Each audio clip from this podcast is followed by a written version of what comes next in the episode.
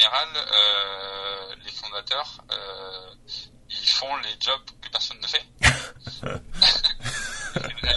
Dès que t'as une, nous, chez ILEC, dès que t'as une personne plus compétente sur un sujet, bah, finalement, euh, tant mieux, le sujet, tu le laisses à quelqu'un qui est meilleur. En tout cas, c'est comme ça que nous, on a fonctionné. Donc aujourd'hui, euh, le job, c'est de régler les problèmes. Euh, et des problèmes que personne ne sait régler.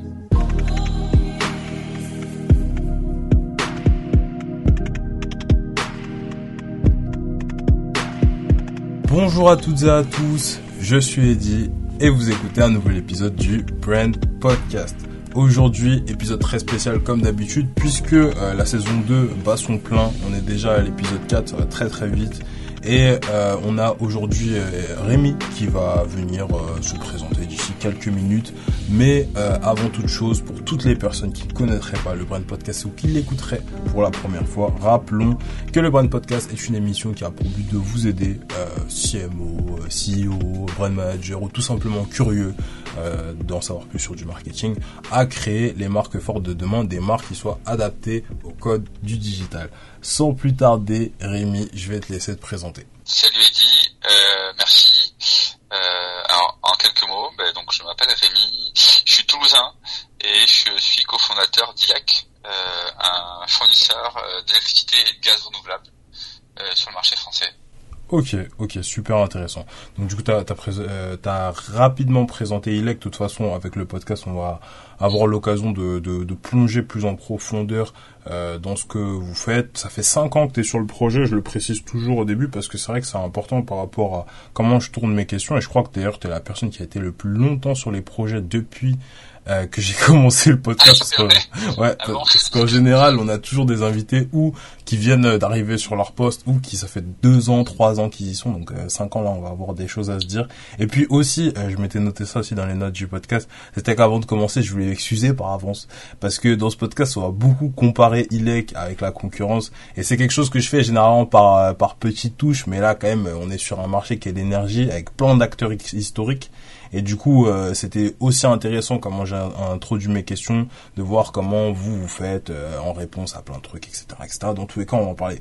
Aujourd'hui, euh, au thème de cet épisode, on va parler de communication de marque externe. On va parler de validation de marque et puis ensuite, on va enchaîner un petit peu sur la petite vie de Rémi, sur la partie personal branding et puis pour finir, on va passer au Fast and Curious version brand. Sans plus tarder, Rémi, est-ce que t'es chaud? Go. Ok, ça part. Du coup, si je me trompe pas, euh, si on va sur Internet hein, assez rapidement, on peut voir que ILEC a levé un peu plus de 6 millions d'euros en 2019, ce qui est une bonne somme quand même pour commencer. Enfin, il y a plein de startups qui arrivent même pas à lever un. Donc, euh, du coup, c'est déjà stylé. Ceci dit, quand on regarde juste l'endettement financier du groupe EDF en 2020, on est déjà à 40 milliards d'euros. Et du coup, ça donne un petit peu euh, une représentation de à quel point le, le, combat entre guillemets que, que vous êtes en train de mener et, euh, et un challenge assez important parce que bon c'est un, un, challenge euh, plutôt euh, colossal. Et du coup moi il y a, y a, une première question qui m'est venue en tête dès que j'ai commencé à écrire le truc c'est par quel canal d'acquisition slash de, de communication en fait on commence pour construire une marque comme ça? Parce que quand on est face à des acteurs historiques qui ont de toute façon plus de budget que nous comment on fait? Enfin, on, répartit comment le budget? On, commence par quoi? Enfin, est-ce que tu peux nous donner un petit peu des, des, des clés par rapport à ça? Alors, bah, par quoi on commence? On commence par plein de choses et par pas grand-chose, mm-hmm. puisqu'on on, on, teste son produit sur un marché. Mm-hmm. euh, je crois surtout qu'on commence par une cible qui euh, qui doit être de taille euh, atteignable. Mm-hmm. Euh, donc nous, chez ILEC, de par l'offre qui est de vente de l'énergie renouvelable, on a ciblé bah, des gens qui avaient une appétence à l'écologie assez élevée. Mhm. Euh, donc déjà, on a on a ciblé un, un, un profil de client bien spécifique. Euh, donc ça c'est l'élément clé, hein, parce que sur un marché où, euh, où tu adresses le service à, à, à, tous les Français, ben, il va falloir faire des choix pour commencer. Et, euh, et après, pour répondre à ta question sur euh, les canaux qui ont qui ont fonctionné, ben, sur un marché établi, on est on est allé déjà observer quels étaient les canaux utilisés sur le marché. Et, euh, et, du coup, on a, on a la première étape, ça a été déjà d'être d'être présent sur les canaux existants, mhm. euh, avec des éléments différenciants euh, défendus par la marque, euh, à travers une offre renouvelable. Donc derrière les canaux différenciants, il y a euh, euh, ben, des comparateurs d'énergie, il y a être présent sur les moteurs de recherche. Voilà, c'était vraiment la base déjà avec une personne qui, qui a envie de, de, de changer de fournisseur, qui plus est un fournisseur vert et puisse nous retrouver sur les, les plateformes qui, qui citent et qui, et qui décrivaient les différents fournisseurs existants sur, existants sur le marché. Ok, ok, ça marche. Euh, je voudrais juste rebondir sur sur ce que tu viens de me dire. Euh, tu m'as parlé de, de comparateurs d'énergie, etc., etc. Et une question qu'on n'a pas trop abordée encore dans dans le podcast, c'est la répartition budgétaire, parce que euh, forcément, pour faire des tests, il faut du budget euh, pour aller chercher des choses. Et du coup, forcément, il y a aussi des des des, des canaux qui vont être moins rentables que d'autres. déjà, de votre côté, c'était quoi les canaux les moins rentables? Et euh, comment est-ce que vous, enfin, en combien de temps est-ce que vous arrivez à savoir que, ok, euh, ici c'est pas rentable, il faut switcher, c'est combien de temps les durées de test et surtout en termes de budget, en pourcentage, comment est-ce que vous répartissez euh, tel canal c'est tant de pourcents, tel canal c'est tant de pourcents, etc., etc. En fait, la répartition, il y a, y a deux types de budget. Il y a le budget branding et le budget perf. Mm-hmm. Euh, globalement, le budget branding, ben, tu l'abordes plutôt quand la boîte est, est structurée mm-hmm. et quand tu commences à saturer tes canaux qui eux sont 100% euh, perf. Mm-hmm. Donc ça aussi, c'est un arbitrage que tu fais plutôt en temps deux. D'abord, tu es focus sur la perf et après, tu es focus sur des sur des formats euh, ads qui euh, qui du coup euh, amènent à un ROI qui est qui est dans un temps qui est plus long. donc ça, ça c'est le premier la première réponse. Et, euh, et à partir de quel moment tu considères que, que le test euh, il, est, il est intéressant? En fait, je pense que l'élément très important, c'est au début d'un test, c'est de définir, euh, faut que le test il soit significatif à partir d'un nombre d'inscriptions. Si on mhm. part du principe que mon test c'est d'avoir euh des gens qui s'inscrivent, ben en fait, si tu veux, faut que tu aies un nombre d'inscriptions qui soit le plus petit possible en termes de valeur et en même temps qui soit significatif. Okay. Je m'explique si tu veux faire un test et que tu peux avoir une inscription pour dire que ton test il est euh, euh, il est positif, ben en fait entre 0 et 1, tu as beaucoup de chances d'avoir euh, un résultat qui est pas significatif. Donc tu vas te dire bah OK, à partir de de 10 ou 20 inscriptions, je commence à avoir un test qui qui est significatif. Mhm. Et donc je, je, je prends cette cible qui est un, un, mon objectif.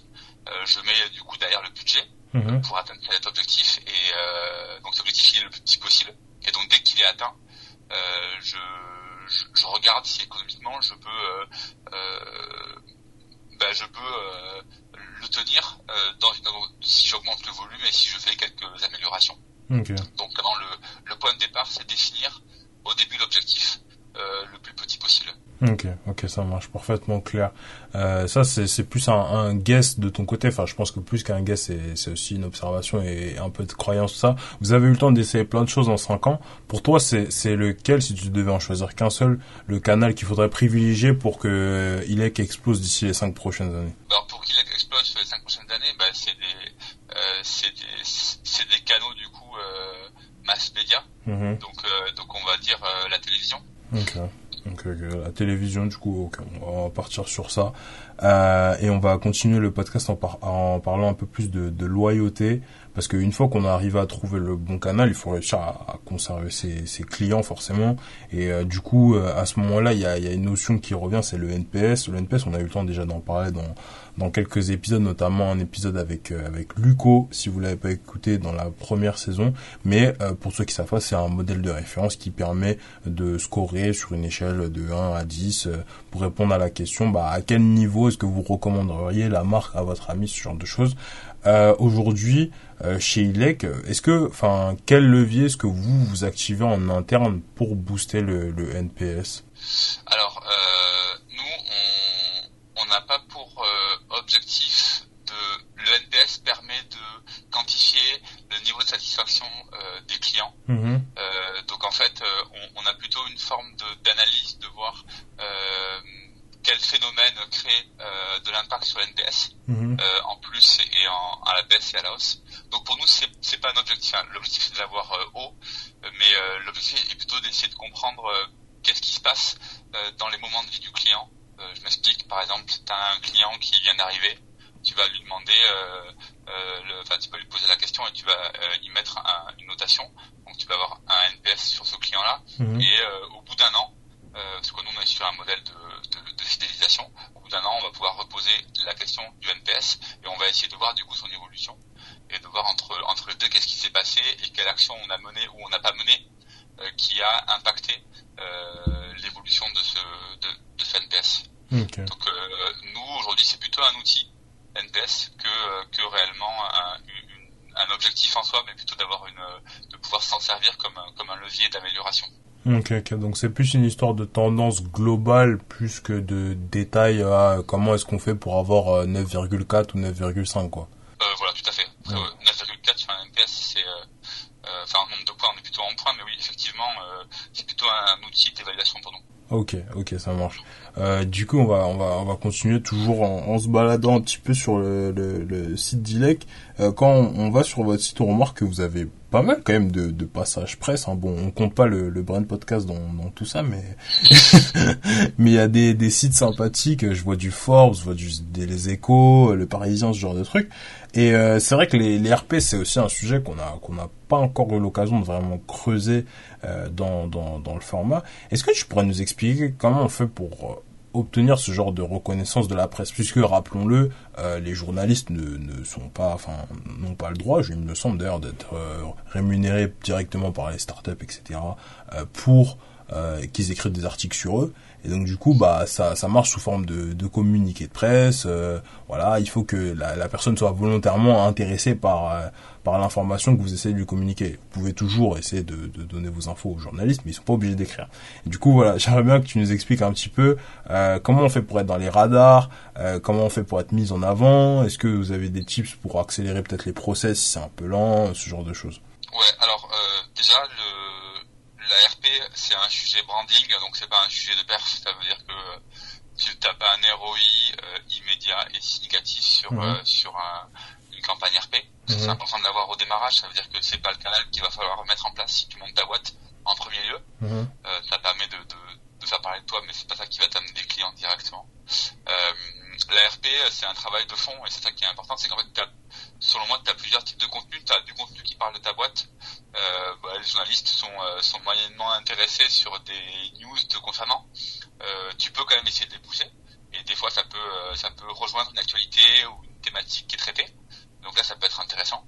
Euh, mais on, on, se rend compte aujourd'hui, ce qui est intéressant, c'est de, de se poser la question de quel est le besoin du journaliste et qu'est-ce qui va lui permettre, lui, de faire son job. Et en fait, ton, ton métier, enfin ton métier, si tu veux qu'on parle de toi, il faut que tu réfléchisses à quels sont les besoins qu'a le journaliste euh, sur euh, le thème dans lequel tu es. Mhm. Et du coup, euh, le but c'est de créer du contenu directement ou indirectement lié lié à la boîte pour que bah, du coup il t'identifie comme étant un, un, un, un, média en fait, une personne qui va lui amener du contenu intéressant. Donc ça c'est un, un, un prérequis euh, pense pas que le journaliste il va parler de toi pour le plaisir. Mhm. Il a lui aussi des, des, des, enjeux dans son job, euh, donc faut lui faut lui servir du contenu qui l'intéresse. Euh, bah, des fois ça, ça parle de toi, et des fois ça parle pas forcément que de toi. Donc euh, donc ça c'est le c'est le euh, c'est le maître mot je pense de, de la partie presse. C'est mhm. c'est de pas attendre un, retour immédiat, mais d'être sur une, une vraie relation avec le journaliste. Euh, et mieux vaut avoir des journalistes avec qui euh, tu es proche que euh, qu'un fichier avec mille journalistes avec qui à qui tu bouges des mails et, et que personne n'ouvre ou, ou ça intéresse pas grand monde quoi. Ok, ok ça marche. Voilà. Et du, du coup, en gros, si tu devais résumer, c'est d'être dans une posture de, de, de média. Mais quand tu dis être dans une posture de média, c'est parce que du bah, coup. En fait, quand je, quand je te dis ça, c'est que bah, nous, on est dans l'énergie. Mhm. Euh, donc, on est en mesure de pouvoir réagir sur des sujets autour de l'énergie. Mhm. Euh, pas forcément sur, sur, notre activité en soi, mais sur des sujets qui sont connexes. Mhm. Euh, et donc, s'il y a une actualité qui sort sur l'énergie, ben, le journaliste peut t'identifier comme étant une personne qui peut interagir, qui peut donner son avis, ah. euh, qui peut euh, répondre à l'actualité. Okay. Euh, et, et, du coup, tu deviens effectivement, euh, t'alimentes des sujets connexes à ton activité principale. Okay. Et le jour où tu vas sortir une actualité te concernant, bah, si tu as rendu un, un, service à ce journaliste, bah, je pense qu'il y a des chances pour qu'il te pour qu'il relaie euh, ta euh, ta communication quoi. Donc, de, de, manière générale, je pense qu'il faut créer euh, créer vraiment un lien long terme avec le journaliste. Okay. Euh, et du coup, du coup, en avoir peu dans ton peu dans ton périmètre, mais mais mais qui sont à l'écoute de, de ce que tu dis quoi. Ok, ok, ça marche. Si on, on, on, on, fait une passe entre guillemets sur la, la partie relationnelle, est-ce que selon toi il y a une erreur à vraiment pas faire quand il s'agit de RP, donc pour consolider sa, sa réputation, ce genre de choses? Bah les erreurs après, l'expérience chez nous, chez ILEC, ça a été de, on est passé par des agences et, euh, et on a eu l'écueil euh, d'être très loin de la relation qu'on pouvait avoir avec les journalistes. Mhm. Et aujourd'hui, on a fait le choix, euh, qui paraît peut-être plus coûteux dans un premier temps, euh, bah, de pouvoir gérer la relation, euh, internaliser le métier. Et du coup, c'est ILEG qui parle aux journalistes. Mhm. Et par exemple, cette année, on a eu, on a eu deux JT, et alors qu'on n'en avait pas eu dans le passé, avec des agences avec qui on bossait. parce qu'à un moment donné, on a une relation plus personnelle plus individuel avec le journaliste. Mhm. Et, euh, et, ça a permis d'avoir des retours, euh, des retours significatifs. Donc après, tu peux mettre un, nous en l'occurrence, c'est une personne qui est à temps complet. Euh, mais tu peux très bien imaginer avoir un, un, un mi-temps sur le sujet ou un, ou un tiers-temps ou un quart-temps. Mhm. Euh, mais effectivement, quand ça vient de, de la boîte, euh, il y a seulement plus de, plus de sens pour le journaliste quoi, en face. Ok. Juste pour mettre un petit peu plus de, de, de précision pour euh, pour que notre audience, etc. Euh, euh, je vais pas te demander de rentrer dans les détails vis-à-vis de l'agence, etc. Parce que de toute façon, je pense que si tu as pas cités, c'est que ça doit pas être super. Mais euh, quand tu, tu payes une presta avec une agence, c'est quoi que tu leur demandes à eux? C'est de la mise en relation avec les journalistes? Enfin, c'est quoi le travail qui est demandé? En fait, une agence, elle te le format standard, c'est que tu as une, prestation mensuelle, donc tu paies mensuellement. Euh, quelques milliers d'euros pour avoir le, les services de l'agence. Mhm. Et en fait, toi, tu dois lui pousser du contenu, euh, donc de la, de la news sur le sur l'entreprise. Mhm. Et eux ont pour euh, objectif de pouvoir euh, rédiger ce qu'on appelle un, communiqué de presse ou un pitch mhm. et de pouvoir l'envoyer à un lot journaliste. Ok, donc en gros ils font ils font ils font que de la rédaction ou de la reformulation de, de contenu quoi. Et de l'envoi et de la relance. Ok, ok d'accord. Donc ils vont vraiment en fait ils presse par une agence, c'est qu'en fait, elle garde la relation euh, avec les journalistes. Qu'en fait, c'est son, euh, euh, c'est ce qui l'a fait vivre. Donc en fait, mhm. le jour où tu, où tu travailles plus avec l'agence, ben, normalement, tu n'auras pas les contacts des journalistes. Ah, ok. Ok, d'accord. Ah non, je pensais justement que c'était que il y avait le, la côté le côté relation avec les journalistes, enfin relation entre journalisme et, euh, et entreprise, c'était justement que l'agence te mettait en contact aussi avec les journalistes et tout, mais du coup l'agence garde les, le contact. Ok, bon à savoir. Alors, on va enchaîner sur la deuxième partie euh, par rapport à, à, la validation de marque en continuant euh, toujours sur votre landing puisqu'elle est super intéressante. Quand on va tout en bas euh, de la présentation, on remarque qu'il y a une vidéo donc euh, switchée pour une énergie verte made in France avec la team ILEC. Donc en vrai la, la, vidéo elle est carrément stylée, je l'ai regardée etc.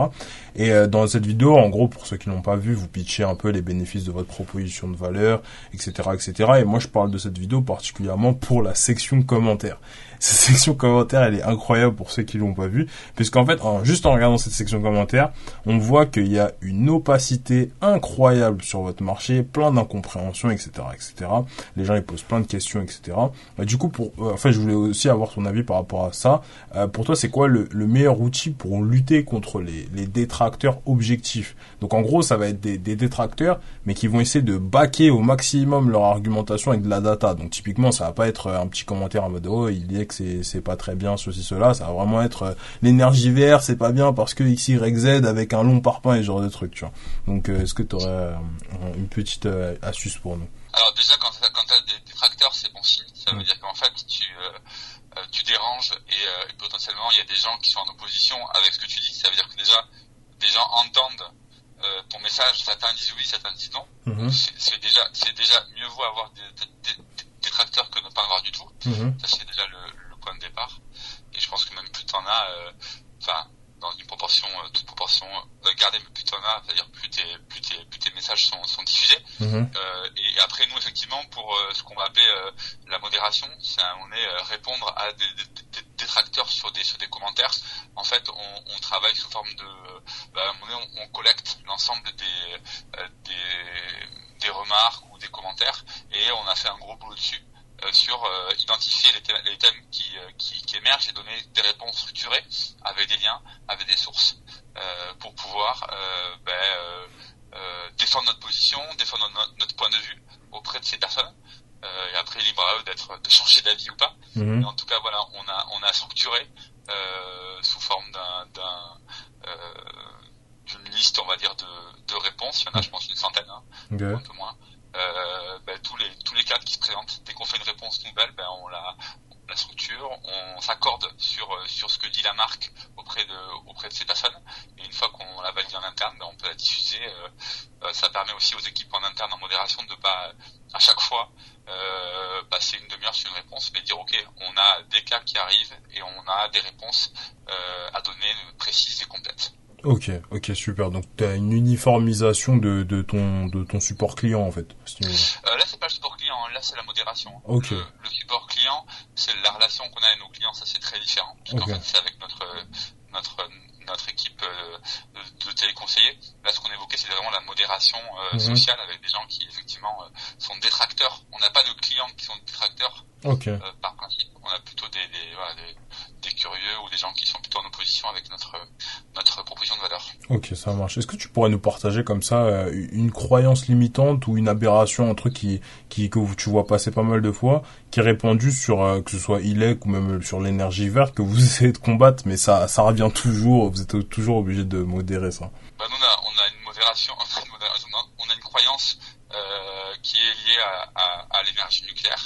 Euh, qui aujourd'hui, euh, les gens, enfin une partie de la population, a la croyance que l'énergie nucléaire est une énergie qui est qui est positive parce qu'elle émet peu de CO2. Mhm. En tout cas, qu'elle est, une réponse à la transition énergétique. Et, et nous, bah, on a, on est, on est assez opposé à cette idée puisqu'en fait, elle émet peu de CO2, mais elle émet des déchets radioactifs. Donc mhm. voilà, on a cette croyance-là qu'on qu'on qu'on combat. Et d'ailleurs, la dernière campagne télé qu'on a menée était sur ce sujet pour, mhm. euh, bah, pour, euh, euh, pour dénoncer certains agissements de certains fournisseurs en lien avec le, avec cette, ce sujet de, de production d'énergie d'origine nucléaire. Ok, ok, ça marche. J'aimerais bien finir cette partie sur sur la validation de marque, etc. En parlant du coup maintenant de un peu plus de positif, de promoteur. Quand on retourne sur votre site, on voit que vous avez un certain Clément. donc je pense que voilà, c'est probablement de vos premiers clients ou peut-être un client que vous avez choisi comme ça, qui met une note de 9,8 sur 10 sur Trustpilot. Et quand on check sur internet, effectivement, vous avez un peu plus de 2000 avis, on peut retrouver assez facilement, etc. Sauf que euh, je me mets à la place de notre audience et je me dis qu'au tout début de l'aventure, quand personne nous connaît, etc., etc., c'est assez difficile euh, d'avoir beaucoup d'avis. Est-ce que tu pourrais euh, nous, partager des stratégies que vous avez utilisées au tout début pour obtenir des rapidement quand peu de personnes croient nécessairement dans le produit?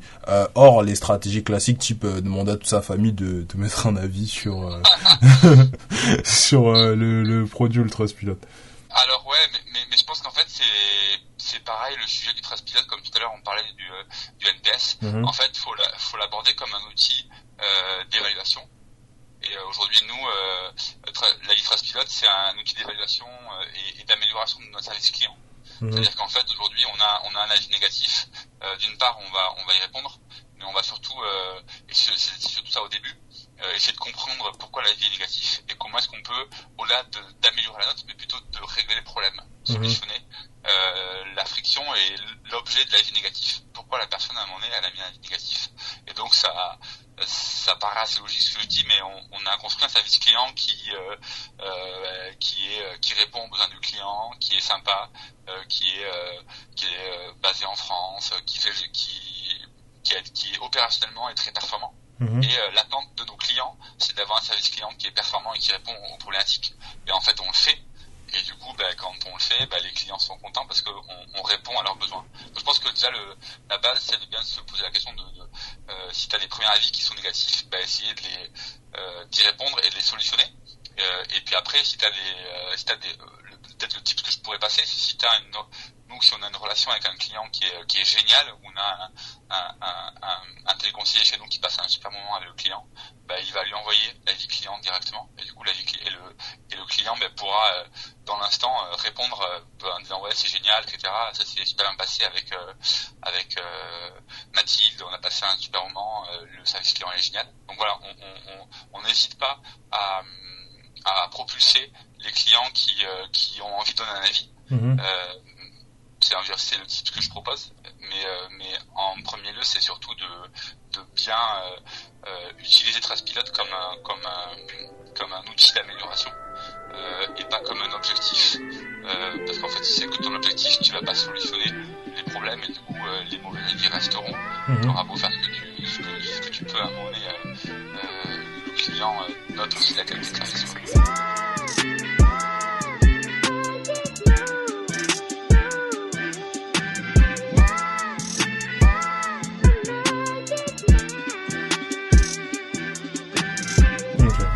Gros, ce serait, si je devais résumer, de se concentrer sur le process global et pas sur l'objectif de, de note, quoi, de notation, et de capitaliser aussi sur la temporalité au moment de, de, de, la satisfaction client, quoi. Donc si le mec il est content maintenant, bon bah on lui donne la vie maintenant, histoire que... Ouais, alors ça, c'est qu'en fait, tu vas te rendre compte chez nous, dans l'énergie, euh, envoyer un, un, un, tu vois, la personne dans le moment, elle a fait son inscription, bah, si tu lui demandes euh, six mois après, euh, tu vois, elle, aura, elle va peut-être pas forcément prendre le temps de te, de, de, te donner un avis, elle va le faire dans l'instant, quoi. Mmh. Okay, okay, ça, tu le, ça dépend les, ça dépend les business, hein, mais euh, mais c'est adapté aussi le bon moment pour euh, euh, bah, pour que le client donne son avis, quoi. Ok, ok, ça marche. Bon bah du coup, euh, j'avais une, une une toute dernière question et celle-là, elle est elle est en rapidos. on a 100 minutes avant de passer sur la partie plus personal branding. C'est quoi ton avis sur les avis augmentés? Donc en gros, c'est le fait de privilégier des témoignages clients qui sont directement en audio ou en vidéo plutôt que d'avoir des, témoignages textuels parce qu'aujourd'hui on a quand même euh, beaucoup beaucoup d'avis euh, de d'étoiles par-ci d'étoiles par-là. Et c'est vrai qu'il peut avoir quand même une dilution de la du niveau de de proximité que les clients ils peuvent avoir avec euh, avec tous ces avis parce qu'il y a pas mal de gens qui ont aussi fait avec plein de trucs. Donc du coup est-ce que enfin t'as t'as un avis sur ça? C'est voilà c'est une question ouverte. Bah, moi je pense que ce qui rassure les gens c'est d'avoir le c'est le quantitatif et pas le qualitatif les mhm. gens ont besoin de voir euh, que euh, il y a une quantité d'avis. Mhm. Donc ça c'est un élément important, c'est-à-dire que à partir de 1000 avis, je pense que tu commences à dire ok, euh, t'as pas effectivement la famille qui est venue mettre un avis. Donc, je pense qu'il y a, il y a un prérequis euh, d'avoir beaucoup d'avis, euh, enfin d'avoir une base d'avis minimum. après sur le format vidéo ou audio, je, t'avoue que je je connais pas de boîte qui l'ont qui l'ont expérimenté et qui s'appuie dessus pour pour rassurer le client. Germinal a essayé de le faire. D'accord. Euh, je, je connais pas le, je connais pas le modèle. Je sais juste par contre qu'il y a, y a un sujet aussi, c'est pas forcément euh, euh, le client, il va chercher les avis négatifs. Tu vois, nous chez IDEC, on est à 4,9 sur 5.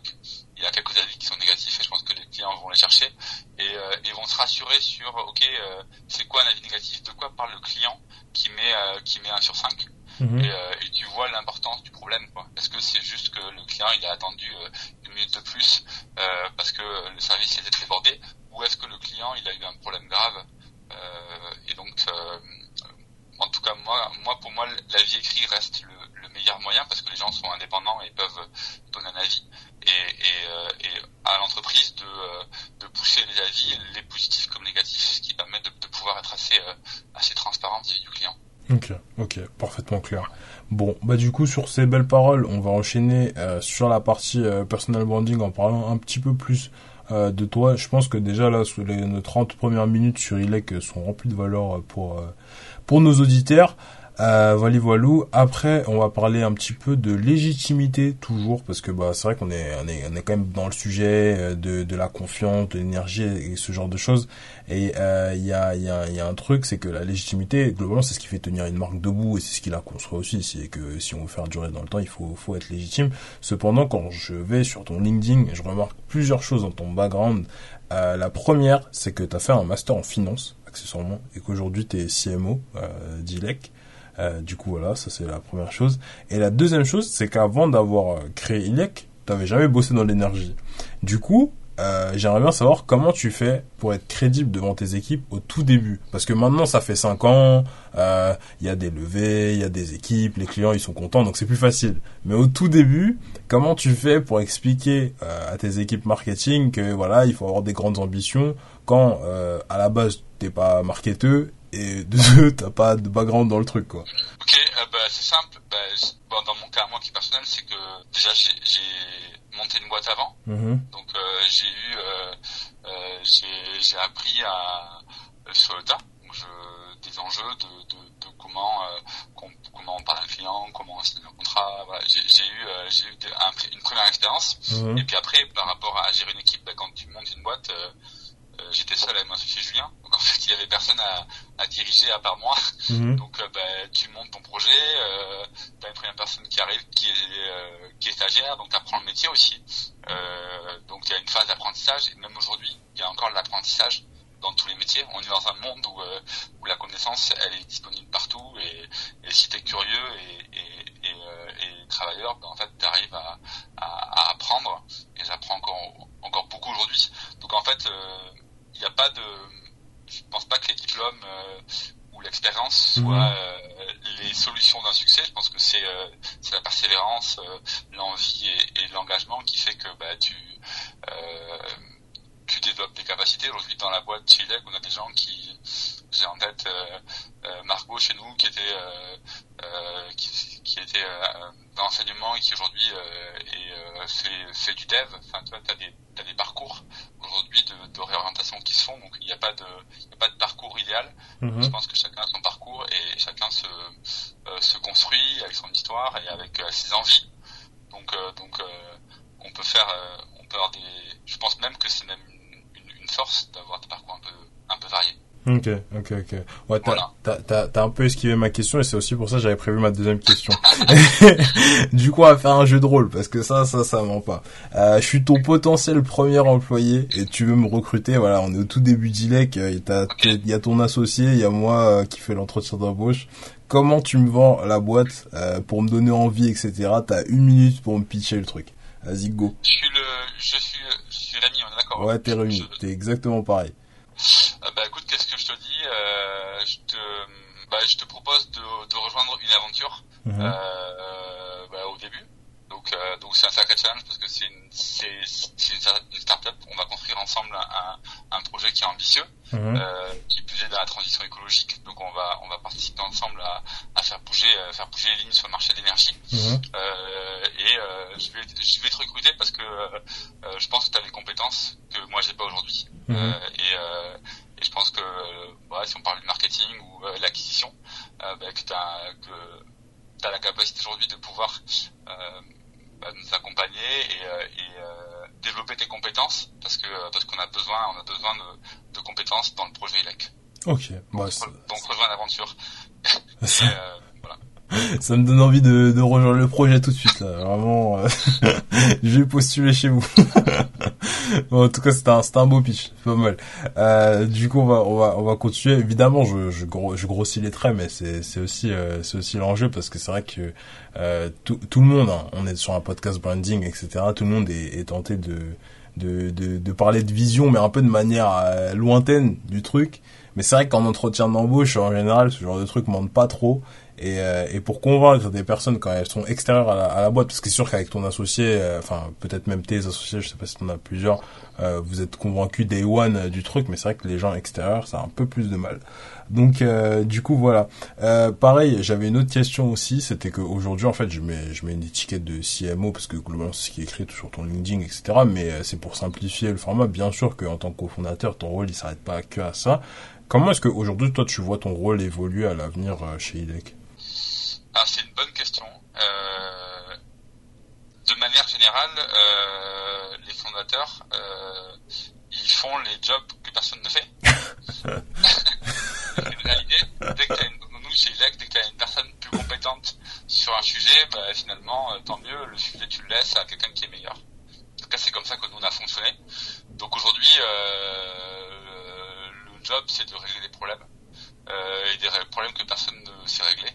Euh, voilà, mon, mon, job à moyen terme, c'est celui-là. Enfin, ça a toujours été celui-là. Ça le restera. Euh, donc, euh, ce que moi je vois à moyen terme, c'est de, c'est, on, on, on, est dans, dans, deux temps. On a un temps où on, on, construit la boîte et on a toujours des moments d'exploration mhm. où on développe des nouveaux produits. récemment, on a développé un projet sur la partie finance verte. Bah, c'est des projets qu'avec Julien on, on, on, mène de front parce que il n'y a pas de structuration, on sait pas trop comment on y va, on teste. Donc aujourd'hui, euh, euh, il y a cette partie un peu de, de, de, de crash test qu'on mène toujours euh, depuis le début chez Lilec. Et après, voilà, je, resterai toujours dans ce dans ce schéma-là, d'aller d'aller pousser la boîte sur de nouveaux projets. Et, et je garderai toujours dans mon dans mes missions bah, tout ce qui est globalement pas géré par les équipes. voilà. Aujourd'hui, comment ça se donc ça peut être du marketing, mais ça peut être d'autres choses demain.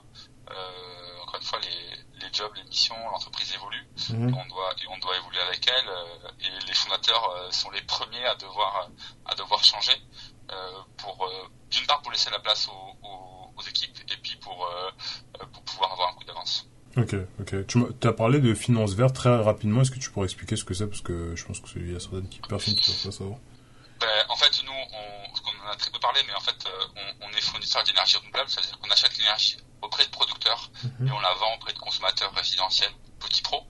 Euh, donc on a un lien de, on est un intermédiaire entre la production euh, verte et la consommation. Et, euh, et du coup, euh, il y a le souhait euh, demain, bah, aujourd'hui déjà parce qu'on l'a lancé, bah, d'aider aussi les producteurs à pouvoir se financer euh, via nos consommateurs. donc permettre aussi à nos clients, au-delà de la partie consommation d'énergie verte, de pouvoir aussi être des investisseurs dans la finance verte. Ok, ok, ok, parfaitement clair.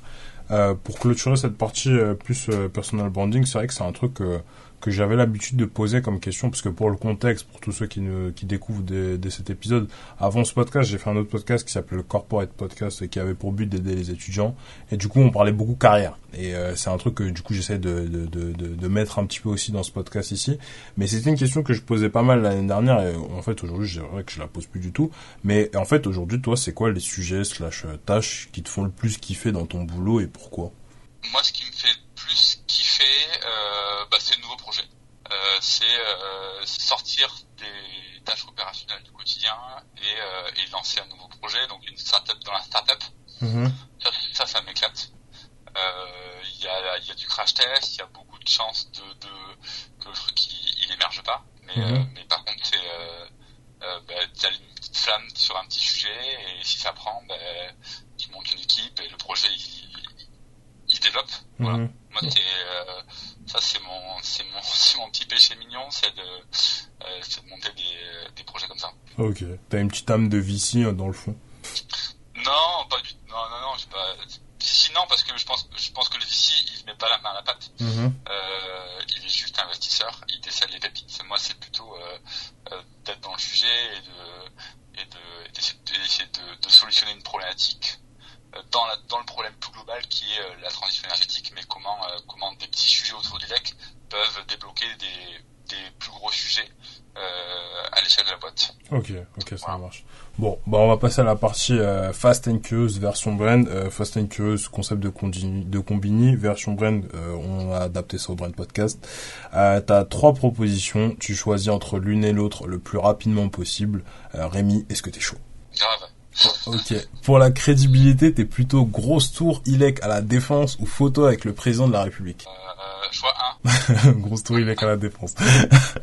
euh, ce qui a eu le plus d'impact pour euh, la réassurance selon toi, les passages presse ou les avis utilisateurs? Avis utilisateurs. Euh, si ILEC ne devait garder qu'une seule couleur, ce serait plutôt du jaune ou du vert? Du vert. ok. Et pour finir, Rémi, c'est à toi. Quelle est ta question pour moi? La question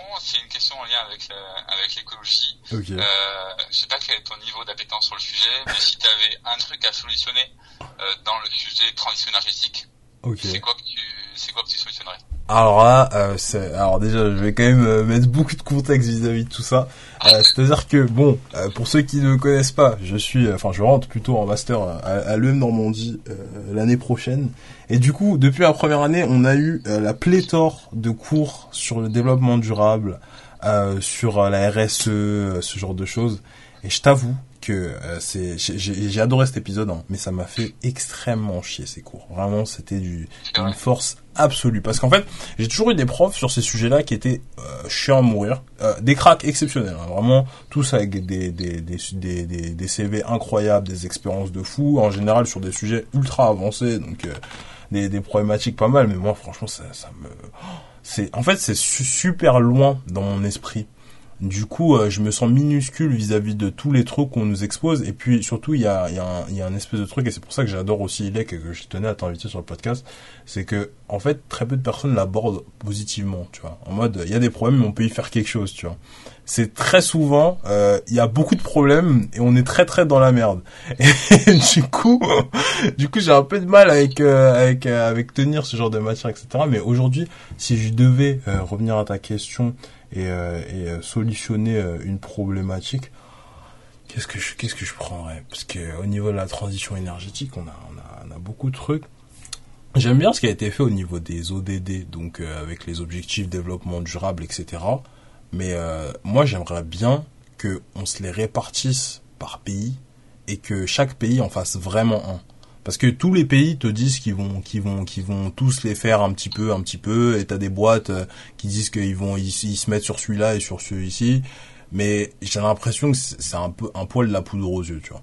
Et euh, et du coup moi j'aimerais bien avoir un truc où tu vois euh, l'Union européenne ou je sais pas même pas l'Union européenne nécessairement parce que c'est peut-être un peu gros mais tu vois qu'un pays se dise bon bah cette année-là on va essayer de vraiment résoudre ce problème-là dans les ODD on en prend un seul et toute l'année on fait que ça pour voir si ça peut vraiment faire un, réel changement ou si c'est juste un truc qu'on s'est dit bon ben on va était euh, je sais pas à l'accord de Paris euh, on va se mettre une petite loi, un truc ça va faire bien et puis on va pas le faire en fait, tu vois. Parce que c'est vrai qu'il y a beaucoup et c'est aussi c'est aussi pour ça pareil que je disais que je te tenais à t'inviter parce qu'il y a beaucoup de choses pas claires et de choses qui sont qui sont dites qui vont être faites mais qui sont pas faites et du coup on comprend pas on comprend pas trop etc etc du coup ouais moi moi vraiment ce serait sur les ODD avoir euh, une vision claire de euh, qui doit faire quoi concrètement et pas que à l'échelle d'un État. Enfin je veux dire moi demain je veux contribuer aux ODD concrètement comment j'échelonne le process pour qu'à la fin de l'année je sois good sur euh, X, Y, Z KPI qu'on aurait tous défini collectivement à l'échelle de mon pays, de ma région, euh, ce genre de truc, tu vois. Et puis avoir un truc qui soit plus clair pour tout le monde, quoi. Je pense que déjà si on arrive à faire ça, on aura fait un, très grand pas. Voilà. Sur ce, euh, ça clôture assez bien cet épisode. Euh, après 41 minutes euh, d'épisode pour toutes les personnes qui nous écoutent toujours, euh, vous pouvez liker l'épisode si vous l'avez apprécié. Les épisodes sont toujours disponibles gratuitement sur YouTube, Brand Podcast, donc B R V N D Podcast. toujours disponible aussi sur toutes les plateformes de télécharge, de téléchargement, de streaming plutôt. N'hésitez pas à nous mettre 5 étoiles sur Apple Podcast, ça fait plaisir, à mettre des reviews. Les reviews, c'est ce qui aide aussi à faire remonter le podcast dans la catégorie marketing. Donc ça, ça aide si vous avez un petit peu de temps et que vous avez apprécié l'épisode, que ça vous, a, donné de la valeur, n'hésitez pas à le partager, ce genre de choses. En tout cas, moi, c'était un plaisir euh, de faire euh, ce petit épisode avec toi, Rémi. Euh, on a eu l'occasion d'aborder plein plein de sujets et je pense que ça pourra pas mal aider notre audience. sur ce, je vais vous dire à la semaine prochaine, lundi à 8h pour un nouvel épisode du Brand Podcast. Et sur ce, je dis salut. Salut.